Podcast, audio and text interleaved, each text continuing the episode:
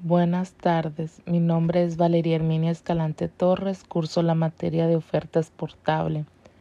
El tema de hoy será sobre la certificación y la certificación kosher de productos.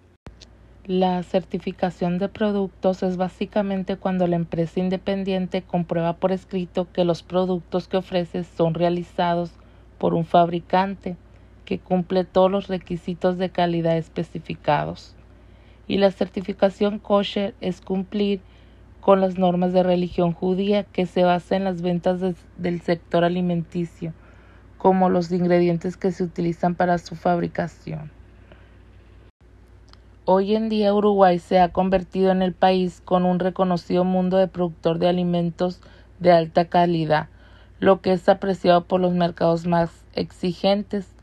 Uruguay hoy en día, Uruguay Kosher genera más de 20 millones de dólares anuales y crece cada año un 15%. La certificación del whisky Tincop. La exportación de whisky a Uruguay requiere la siguiente norma de gestión de la calidad. ISO 9000.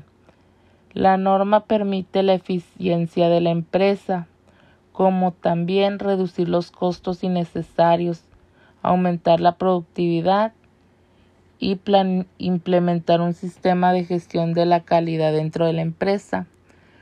Es básicamente importante de la calidad del producto y el que el cliente desea tener en la calidad de los productos que consume. Certificación kosher parve.